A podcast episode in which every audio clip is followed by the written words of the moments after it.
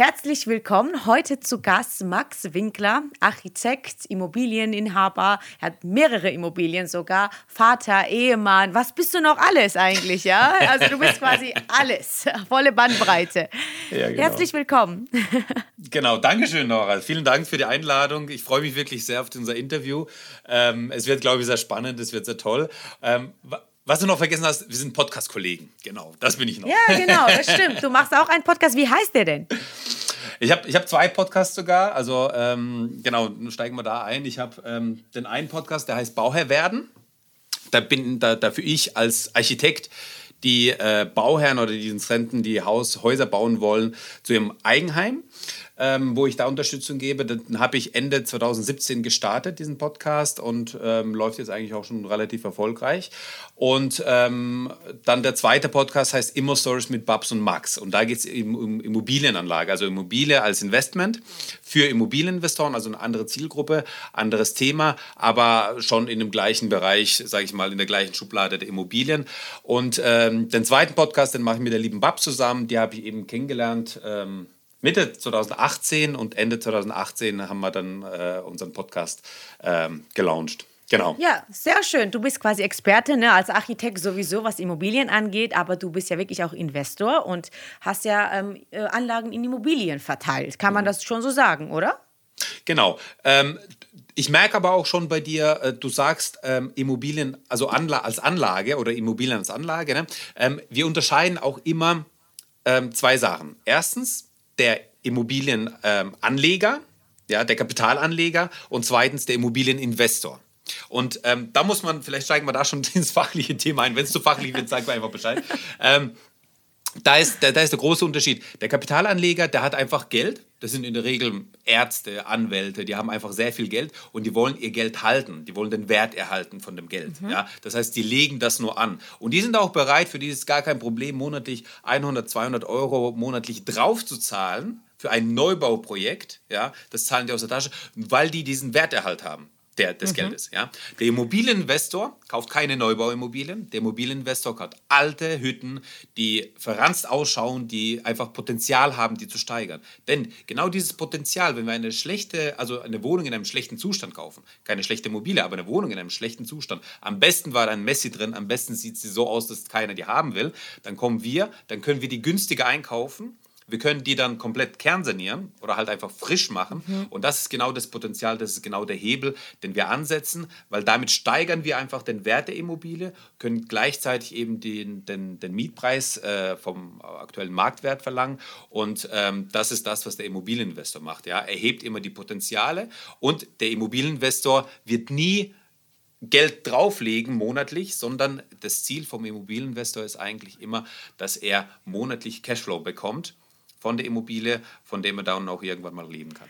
Ja, vielen Dank für die Aufteilung, weil dieser Podcast ist ja natürlich mit den Experten-Talks auch eine Fortbildung ja für mich, ja. ja genau, sehr natürlich schön. auch Themen raus, die, die mich interessieren oder meinen Kollegen eben. ja. Und äh, sehr spannend, wie du das aufgeteilt hast und sehr aufschlussreich. Aber was bist du genau jetzt, um das richtig einzuteilen? Genau, und, und ich bin Immobilieninvestor. Also ich, ich ähm, kaufe kein, keine fertigen Immobilien ein, die äh, kernsaniert sind oder die Neubauimmobilien oder sowas, sondern am liebsten einfach irgendwelche kleinen Wohnungen, also meine liebsten Wohnungen sind Zweizimmerwohnungen. Ja? Ähm, zwei Zimmer, ein bis zwei Zimmer habe ich so, ähm, die, äh, die ich im Bestand habe. Ähm, die kaufe ich am liebsten in einem sehr schlechten Zustand. Ja, manchmal ist er schlecht, manchmal ist er okay. Ja, aber die waren noch nie, ähm, also keine der, der Wohnungen, die ich gekauft habe bisher, waren perfekt. Ähm, ich habe jetzt insgesamt 13 Wohnungen, die vermietet werden.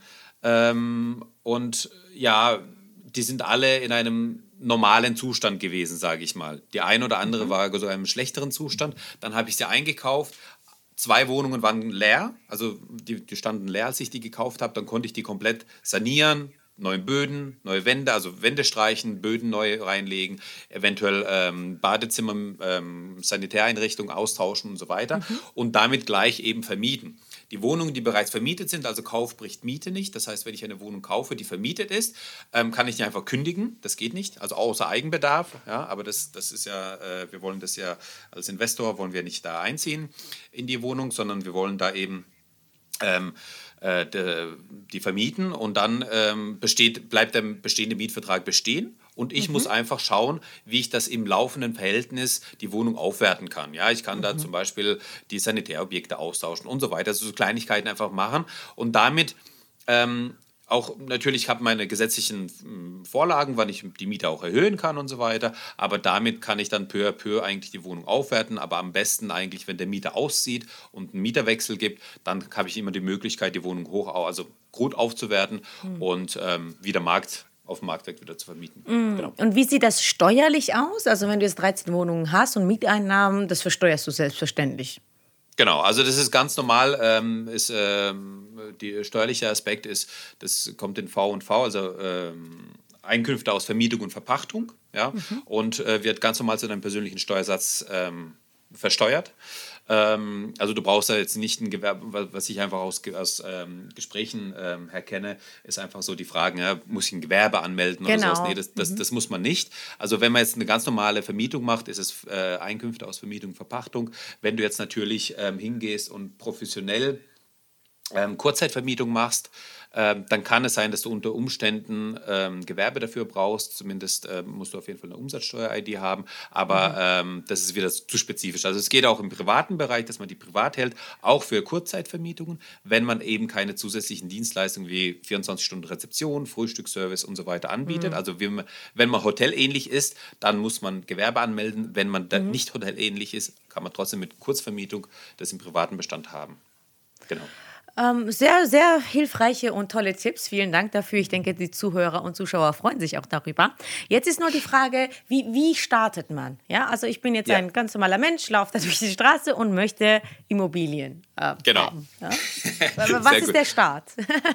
genau, der Start ist, ähm, ich glaube, das ist. Ähm sich erstmal von diesen Gedanken zu lösen, weil das Erste, was, was fällt dir das erstmal ein, wenn du jetzt hörst, wenn du jetzt hörst, hey, der hat Immobilien, die er vermietet. Was kommt bei dir dann im Kopf so als erstes? Oh, keine Ahnung. Anstrengend ja. oder weißt du, weißt du so Sachen? So, ja, also vielleicht also. ein bisschen stressig, aber äh, stressig, dann okay. das zweite Wort ja das Geld her, so viele Immobilien zu kaufen. Ne? Also ich denke, das ist immer so eine okay. Geldfrage, ne?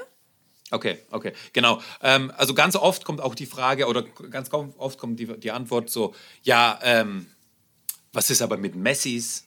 Was ist, wenn es einen Wasserschaden gibt? Ja, es ist anstrengend, wie ja. du sagst. Ne? So, ähm, wo, wo, nimmt man das Geld her und so weiter. Und das ist ja das Schöne bei Immobilien. Ähm, ähm, du nimmst das Geld der Bank, vermietest die Immobilie an einen Vermieter, äh, an einen Mieter und der Mieter zahlt dir die Wohnung ab, also der zahlt das, das, den Kredit bei der Bank ab und zahlt die nicht umlagenfähigen Nebenkosten und so weiter, also zahlt die ganzen Kosten und es bleibt nochmal Geld für dich übrig. Ja, mhm. das ist eigentlich das Ziel. Das heißt, du hast, eine Wertan du hast eine Geldanlage, du hast eine Wertanlage, die jemand anders für dich abbezahlt und du mhm. investierst mhm. im besten Fall gar kein Eigenkapital. Am besten startet man, indem man unseren Podcast anhört. Immer Stories mit Babs und Max. Ja? ähm, da, da, erklären wir das, wie man, wie man da ähm, am besten vorgeht. Wir haben zig Folgen, schon zig Interviews aufgenommen ähm, zu dem Thema. Ähm, das ist eine ganz, ganz gute Basis, um zu starten. Dann haben wir auch, ähm, das ist eigentlich ganz spontan entstanden, ja, kurz ein paar Worte zu der Babs, mit der ich das zusammen mache. Die ist mit 19 nach Deutschland gekommen, die hat gar nichts gehabt, die hat ähm, von null aus gestartet, ähm, hat, äh, war dann irgendwann mal ähm, alleinerziehende Mama mit äh, knapp über 40 und hatte über 380 Einheiten, also Immobilieneinheiten gehabt. Und Aber, zu diesem äh, Zeitpunkt habe ich sie kennengelernt. So. Und das war für mich ein komplettes Mindset, also mich hat das komplett zerrissen, weil ich zu diesem Zeitpunkt hatte ich drei Wohnungen, als ich sie kennengelernt habe. Ähm, und ich, ich, es war so bei mir in meinem Umfeld, gab es keinen, der Immobilien hat. Also wirklich keinen. Es, gab, es gibt Leute oder es gab Leute, die, die haben ähm, ein Eigenheim gehabt. Das war so mhm. das Einzige, was, was Immobilienbereich. Aber niemand, den ich auch persönlich kannte, der, ähm, der die Immobilien hatte, die er vermietet hat. Also, kurz vielleicht auch zu mir. Ich bin, ich bin ähm, in Russland geboren, bin nach Deutschland gekommen. Wir sind hier, hier aufgewachsen. Ähm, äh, meine Eltern arbeiten und so weiter. Eigenheim ja, bei den Eltern ja, aber, aber nie dieses Investment-Thema gehabt. Und deswegen ist es auch das, so das Umfeld so geprägt und so weiter. Und auf einmal gehe ich in so einen Immobilienstammtisch bei uns in Karlsruhe lernen diese Babs kennen und die sagt, ich bin ja hier mit 380. Nicht so, was, das kann doch nicht sein. Und dann alleinerziehende Mama. Ich so, was, das kann doch nicht sein. Und das, wie, das wie, hast das, wie hat sie das geschafft? Gib uns fünf Tipps, direkt. genau. Um, ähm, also das Einfachste ist, erster Tipp, du suchst eine Immobilie.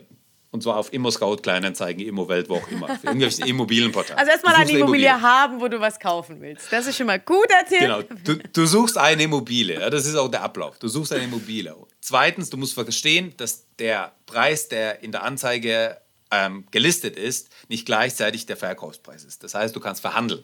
Und das ist mhm. ganz, ganz wichtig. Du musst wissen, wie du verhandelst. Du musst das hat man in Deutschland ja abgelegt. Ne? Also man verhandelt hier nicht. Man geht hin und kauft direkt das, was da ist. Also genau, so das, wurden wir erzogen. Ist, genau, das, so wurden wir erzogen. Aber das ist das Problem, ähm, dass man diese Barriere, das, deswegen, ich sage auch immer wieder, Immobilien sind brutalste Mindset und äh, Persönlichkeitsentwicklung. Das ist, also der Stand, wo ich war, als ich keine Immobilien hatte oder ein, zwei Wohnungen hatte und der Stand, wo ich heute bin, das ist ein ganz anderes, das ist eine mhm. ganz andere Person. Weil du musst lernen zu verhandeln, du musst lernen zu verkaufen und zwar dich zu verkaufen. Du musst lernen, mhm. beim, beim Verkäufer musst du lernen, dich zu verkaufen, damit er dir die Wohnung verkauft. Beim, und bei beim der Bank auch, du, ne? Genau, bei, bei der Bank musst du auch lernen zu verkaufen. Du musst dich präsentieren, du musst die Wohnung präsentieren, du musst es, die Unterlagen präsentieren, du musst alles Picobelle haben, damit der Banker sagt, hey, das, was er mir hier zeigt, das sieht mhm. vernünftig aus. Er hat es ausgearbeitet, er hat es nicht einfach mal so äh, mal gesehen, irgendwie auf dem DIN A4-Blatt ausgeleuchtet und hier, ich will die Finanzierung haben. Aber äh, was ist denn Picobello? Was muss man alles mitbringen bei einer Bank zum Beispiel? Ja, das fände ich jetzt zum Beispiel genau, spannend, genau, also, wenn man äh, eine Immobilie haben genau, will. Genau. Du, du hast, ähm, also du musst, äh, auch zu den Voraussetzungen sage ich jetzt mal, wenn du angestellt bist, ähm, ist es eigentlich perfekt, wenn du über 2000 Euro netto verdienst wenn du alleine bist. Wenn man zu zweit ist, also wenn man verheiratet ist, dann ähm, zweieinhalbtausend, dreitausend Euro, ähm, wenn man das zusammen verdient. Ähm, dann bist du gut finanzierbar, dann kannst du Wohnungen finanzieren. So. Mhm. Äh, wenn du selbstständig bist, dann brauchst du ähm, zwei Jahre, also zwei Jahresabschlüsse, die du vorweisen mhm. kannst. Dann wird dich die Bank akzeptieren oder dann ist es möglich, bei der Bank eine Finanzierung zu bekommen. Es ist auch möglich, unter diesen zwei Jahren finanziert zu werden, aber eben weniger Banken, mehr Arbeit und so weiter und so fort. Mhm. Am besten, wenn du selbstständig bist, natürlich auch die, die Entwicklung der, der Einkünfte, der Gewinne, die äh, permanent nach oben gehen und so weiter. Und dann gehst du zu der Bank und du brauchst halt die Unterlagen. Du, du, du, musst wissen, die Bank bewertet zwei Sachen. Die Bank bewertet einmal dich als Person, also die wertet deine Bonität ein. Da gehört dazu, wie viel du verdienst, was für. Ausgaben du hast. Also die Haushaltsrechnung ist entscheidend. Das ist ganz, ganz wichtig das könnt ihr alle daheim machen, ja, eine mhm. Haushaltsrechnung. Auf der einen Seite, was verdiene ich, was kommt dann Geld rein, auf der anderen Seite, was gebe ich aus. Und zwar richtig, was ich ausgebe. Das wäre grundsätzlich ja gut, damit anzufangen, überhaupt um die finanzielle, um einen finanziellen Überblick zu haben, ne? Genau, um, um zu wissen, wo ich stehe. Auch um ja. Vermögensaufbau zu gucken. Okay, was habe ich an Vermögenswerten? Ja, Gold, Silber, ähm, Aktien, was habe ich an, an Vermögen? Und was habe ich an Haus, für die Haushaltsrechnung, was habe ich an monatlichen Ausgaben und Einnahmen? So, und mhm. da muss man ganz ehrlich ehrlich sein, denn ähm, Konsumentenkredite, wie der Kredit für den Fernseher, der Kredit für, den, für die Couch, für Urlaube, was auch immer, das sind böse, böse, böse, böse Kredite. Die sieht die Bank gar nicht gerne. Ja? Und die mhm. sind schlecht, also da steht man einfach schlechter da bei der Bank. Aber die muss man natürlich auf die Ausgabenseite alle auf, aufzählen. Ja, ja? natürlich. Mhm. Und, dann, und dann muss man einen Strich machen und dann muss man gucken, okay, bin ich positiv und wie viel bin ich positiv? Wenn ich negativ bin, dann kann man es vergessen, dann bist du nicht finanzierbar bei der Bank. Ja? Mhm. Auch, also es gibt Leute, die haben äh, 7000 Euro netto monatlich.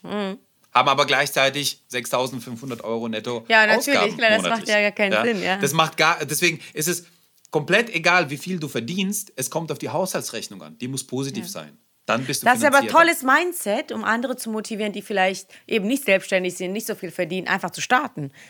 Ja, und, und, und es ist einfacher, es ist verrückt, es ist verrückt, aber es ist einfacher, wenn du aus einfachen Verhältnissen kommst und einen Durchschnittsjob hast, ist es einfacher, mit Immobilien zu starten, als wenn du Großverdiener bist, in einem Konzert irgendwie eine leitende Position hast und so weiter, weil du diesen, weil du als in dem Konzern, wenn du diese Position hast, dann hast du diesen, diesen Lifestyle halt auch. Ne? Ja. Du, hast das, du, du hast das Auto, du hast das Eigenheim, du hast die Ausgaben für das und das und das. Ja? Das heißt, du, dein, dein, dein Lebensstandard ist mit deiner Position im Konzern mitgewachsen. Mhm. Und dann ist es, die Haushalt, bei der Haushaltsrechnung äh, fallen viele einfach um, weil die sagen, hey, oh mein Gott, das haben wir gar nicht so betrachtet. Ich habe zwar einen sehr guten Job, ich habe zwar sehr gute Verdienste, aber ich habe noch nie äh, konkret angeschaut, was ich monatlich an Ausgaben habe. Mhm. Und das ist eben ganz wichtig. Deswegen kann man mit 2000, 2500 Euro netto Einkommen, kann man schon sehr gut Immobilien investieren, ähm, wenn die Haushaltsrechnung eben stimmt. Sehr schön. Ein, ein guter Tipp. Tatsächlich ein Mindset-Thema.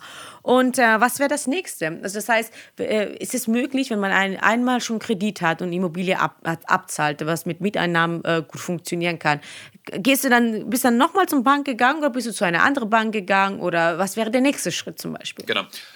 Das ist auch immer so ein Thema. Ähm, wenn ich mir eine Immobilie kaufe, die ich finanziere, verbaue ich mir damit die Zukunft. Das ist, okay. das ist auch ein ganz großes Mindset-Ding. Ja? Weil ähm, der Gedanke von vielen ist einfach, okay, jetzt habe ich mir eine Immobilie gekauft, die hat jetzt, sag, bleib mal beim Beispiel, 100.000 Euro. Die kleine Wohnung, Zwei-Zimmer-Wohnung kostet 100.000 Euro, irgendwo B-Lage, 100.000 Euro kostet die Wohnung. So, jetzt kaufe ich mir die, die wird vermietet, jetzt habe ich ja einen Kredit an der Backe. Mhm. So, jetzt gehe ich nochmal zu der Bank, will noch einen Kredit, jetzt sagt die Bank, äh, nee, das kriegst du nicht, weil du hast ja schon 100.000 Schulden. Nein, mhm. eben nicht. Denn das große Ding ist ja, du hast die 100.000 Schulden, hast aber auf der Positivseite die Mieteinnahmen. Mhm. Und das ist genau der Punkt. Die Mieteinnahmen, also die, die, die, genau wie bei dir die persönliche Haushaltsrechnung, muss für die, die Haushaltsrechnung für die vermieteten Objekte auch stimmen. Das heißt, ja, die Immobilie muss positiven Cashflow abwerfen. Wir haben, mhm. bei den, bei, wir haben folgende Kosten, wenn wir eine Immobilie vermieten. Wir haben einmal die Darlehenskosten. Also der, die Darlehenskosten bestehen aus Zins und Tilgung. Tilgung mhm. ist das, was, was also die 100.000 Euro, die abgetilgt werden, wo, der, wo die Schulden geringer werden. Und die mhm. Zinsen mhm. ist das, was die Bank bekommt, äh, wovon die eigentlich leben, ja, mehr oder weniger leben. Heutzutage mhm. sind wir irgendwo im Zinsbereich von 0,8 bis 1,2 Prozent Zinsen oder so, also sehr, sehr gering. Ähm, und ähm, das sind die einen Ausgaben und dann kommen dazu noch das Hausgeld oder halt die Kosten, die auf den Mieter nicht umlegbar sind, die Instandhaltungsrücklage und habe ich was vergessen? Nee, ich glaube, das war's. So, ne? Das sind die Ausgaben. So. Und deine Mieteinnahmen müssen diese Ausgaben decken.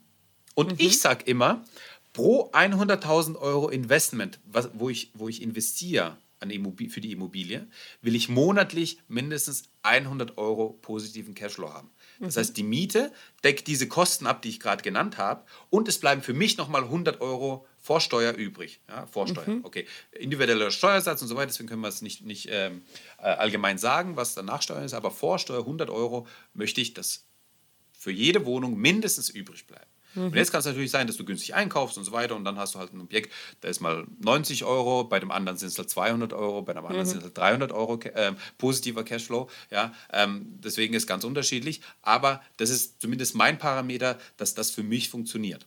Und mhm. jetzt ähm, wir, haben, wir haben mit der Babs, ähm, als ich, wie gesagt, ich habe mit der Babs angefangen, da habe ich drei Wohnungen gehabt. Ähm, nach ungefähr einem Jahr, als ich sie gekannt habe, ein bisschen mehr, das war ein Jahr und zwei Monate ungefähr, ähm, war ich dann bei äh, zwölf Wohnungen.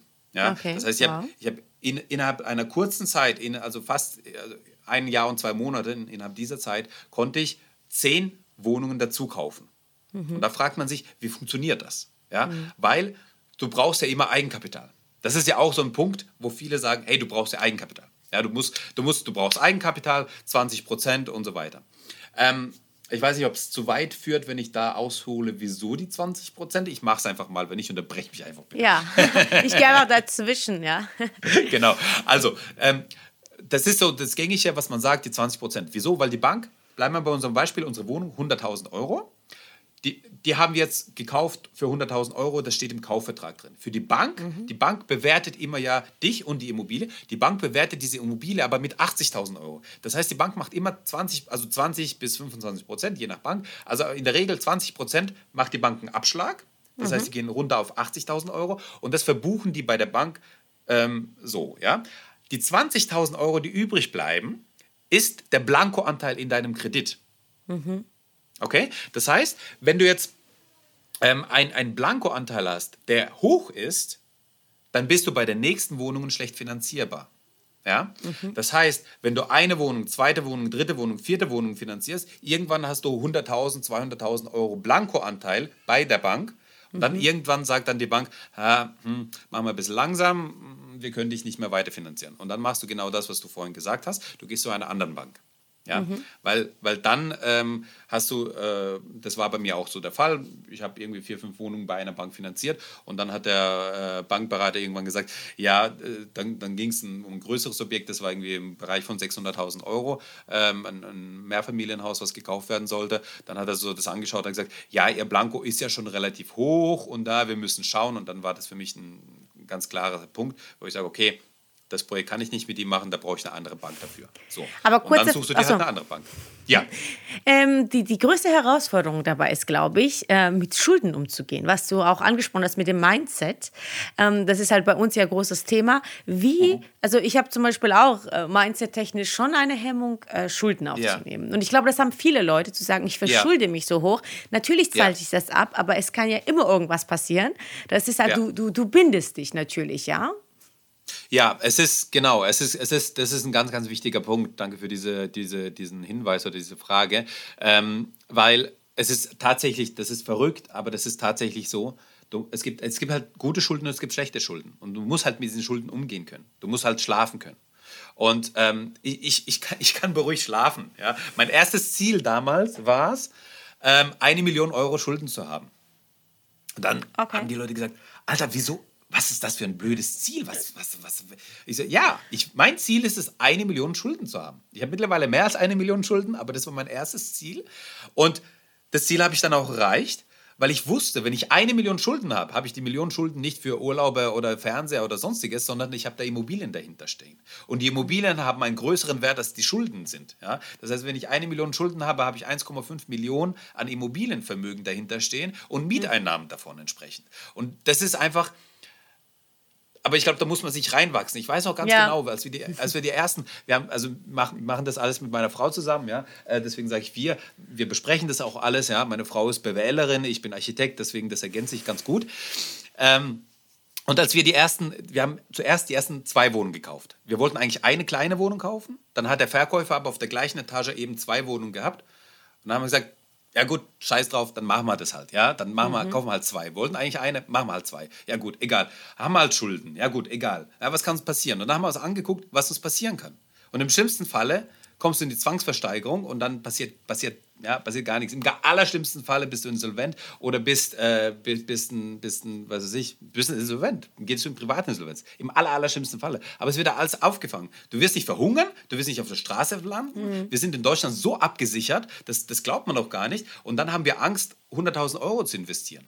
Ja. Auf der Gegenseite was, was kann aber passieren? Das heißt, du hast Mieteinnahmen, du hast positiven Cashflow, du hast Vermögenswerte, die aufgebaut werden, du hast Vermögenswerte, die du unter deine Kinder vererben kannst. Ja, du, kannst, du hast Vermögenswerte, die du nach zehn Jahren steuerfrei verkaufen kannst. Das heißt, habe ich eine Wohnung vermietet, zehn Jahre lang, kann ich die mhm. komplett steuerfrei verkaufen. Und das Spannende ist, die Wohnung haben wir, also die ersten zwei Wohnungen, die haben wir Ende 2015 gekauft. Ähm, die haben mittlerweile für 125.000 Euro, die haben mittlerweile einen Wert von 220.000 Euro mindestens. Mhm. Heute. Ja? Das heißt, wir haben, wir haben ein, ein, ein und, und, damals haben alle gesagt, das ist so teuer, der Immobilienmarkt ist so teuer, die ja. Preise, die steigen und das, geht, ne, das kann doch gar nicht gut gehen. Das war vor fünf Jahren. Ja? ja? Und das Gleiche wird auch heute gesagt. Aber man muss halt einfach verstehen und wissen, dass im in der, in der Langzeitbetrachtung, die Immobilie ist eine Langzeitbetrachtung. Die Immobilie ist nicht das, was du heute kaufst, morgen verkaufst. Die Immobilie hältst du lang. Ja? Mhm. Und in der Langzeitbetrachtung hast du immer den Fall, dass du entweder hohe Preise hast und niedrige Zinsen oder du hast niedrige Preise und hohe Zinsen. Ja? Vor 20 Jahren, was die Leute sagen, ah, die Preise sind so gestiegen. Vor 20 Jahren waren die Preise niedrig, das stimmt. Aber die Zinsen, die lagen bei 10 Prozent. Ja, genau. Ja. Und das muss man sich mal äh, überlegen, ja, wie krass das ist, 10% an Zinsen zu zahlen für die Bank, für die Immobilie. Und wenn wir das ausgleichen, also wenn wir, wenn wir das über einen Zeitraum von 30 Jahren berechnen, ja, dann gleicht sich das aus. Ja, ob ja. die Preise heute hoch sind und die Zinsen niedrig oder ob die Nie Preise niedrig sind für das Haus oder für die Immobilie und die Zinsen hoch, ja, im Endeffekt ist es für eine Langzeitbetrachtung ausgeglichen und du kannst immer investieren. Du musst halt immer gucken, dass du positiven Cashflow hast. Das ist so der, der springende Punkt. Einfach eine ganz normale Rechnung. Aber was ich so jetzt ähm, als äh, finale Frage an dich habe, ist ja, arbeitest du überhaupt noch als Architekt oder sagst du, okay, diese für Immobilienbusiness, da bin ich so eingespannt, dann mache ich noch Podcast zu, ich habe gar keine Zeit mehr da, großartig als Architekt zu arbeiten oder bist du da noch tätig? Nee, ich bin, ich bin ganz normal als Architekt tätig. Ich, bin, ich habe zwei Podcasts. Äh, wir haben auch nochmal, äh, wir haben ein Coaching-Programm äh, mit der Babs zusammen. Das ist der Immobilien-Masterplan. Ähm, mhm. Auf babssteger.com gibt es da die Infos. Also wir haben einen Einstiegskurs, wo wir so die Basics erklären. Und dann haben wir den großen Kurs, wo wir sagen, jetzt können wir innerhalb von einem Jahr von 0 auf 10 Immobilien skalieren. Ja. Aber als Architekt arbeitest du nicht, habe ich das richtig verstanden? Doch, doch. Also auch noch. Okay, das machst ja, du quasi alles noch. Ne? Ah, du machst alles, ja, natürlich. Ich meine, du ja, brauchst ja, auch den Cashflow, ne? Ja, guck mal, du, du hast ja 24 Stunden. ja, ja, ja, natürlich. Ja, du hast ja auch eine Familie, ne? Das war jetzt mal eine Frage. Um, nee, nee, aber guck mal, du hast ja tatsächlich, das ist auch die, die Frage, die du ja auch hattest, wie viel Arbeit ist das? Ja? Du hast ja tatsächlich, Immobilien sind langweilig. Ja, du hast keine Arbeit mit Immobilien, das ist ja das Verrückte. Das ist so außer du machst halt Airbnb oder sowas. Ja? ja. Da, außer du machst halt so Kurzzeitvermietung, da hast du immer, was, immer wieder was zu tun, aber das kannst du auch wieder auslagern. Ja, das gibt es auch viele erfolgreiche Leute, die das machen, die lagern das einfach aus, mhm. dann macht das jemand anders für dich. Aber wenn du eine ganz normale Immobilie hast, ich habe jetzt aktuell ähm, zwei, zwei Leute, die gekündigt haben, ähm, wo es einen Mieterwechsel gibt. Die eine war vier Jahre in der Wohnung, vier Jahre mhm. drin. Ich habe das erste Mal einen Brief von ihr bekommen und das war jetzt die Kündigung. Ich habe nichts von ihr bekommen, ich habe nichts von ihr gehört. Es gab keinen tropfenden Wasserhahn, keinen kein Wasserrohrbruch, kein, kein gar nichts. Ja? Ähm, nach vier Jahren kündigt sie jetzt. Jetzt geht sie raus, ich kann die Miete wieder anheben zum Marktwertpreis und wieder vermieten. Ja? Also das, das, du machst einmal im Jahr machst du die Abrechnung für, für den Mieter. Das sind, mhm. wenn du einmal die, das erste Mal die Excel-Liste aufsetzt, zehn Minuten. Wenn du die Jahre drauf das machst, musst du nur noch die Zahlen anpassen, dann sind es fünf Minuten. Das machst du einmal im Jahr, schickst den Brief an den, Verm äh, an den Mieter raus. Ähm, damit ist die Abrechnung erledigt. Du musst ja. äh, die Überweisungen, alles, das ist ja alles automatisiert, ja. Das kommt, mhm. das Geld kommt, das, die Miete kommt rein, die Ausgaben, die gehen raus und, und ja, das ist ja alles automatisiert. Also das ist ja das Verrückte, das ist ja so langweilig, dass die Leute dann sagen, was soll ich jetzt machen, ja? Und dann mhm. machen die irgendwelche anderen Sachen. Podcast. Ja, deshalb machen wir zum Beispiel zwei, gleich zwei Podcasts. Ja, ähm, ich danke dir für deine Tipps. Wer natürlich weitere, äh, weiterführende Infos haben möchte, äh, schreibe ich das natürlich in der Beschreibung rein und kann sich weiter informieren. Ähm, und äh, vielen Dank für die Ansätze, Anschlüsse und Inspiration. Ja? Sehr, sehr gerne. ja, dann äh, ja, bis zum nächsten Mal. bis dahin. Ciao, ciao.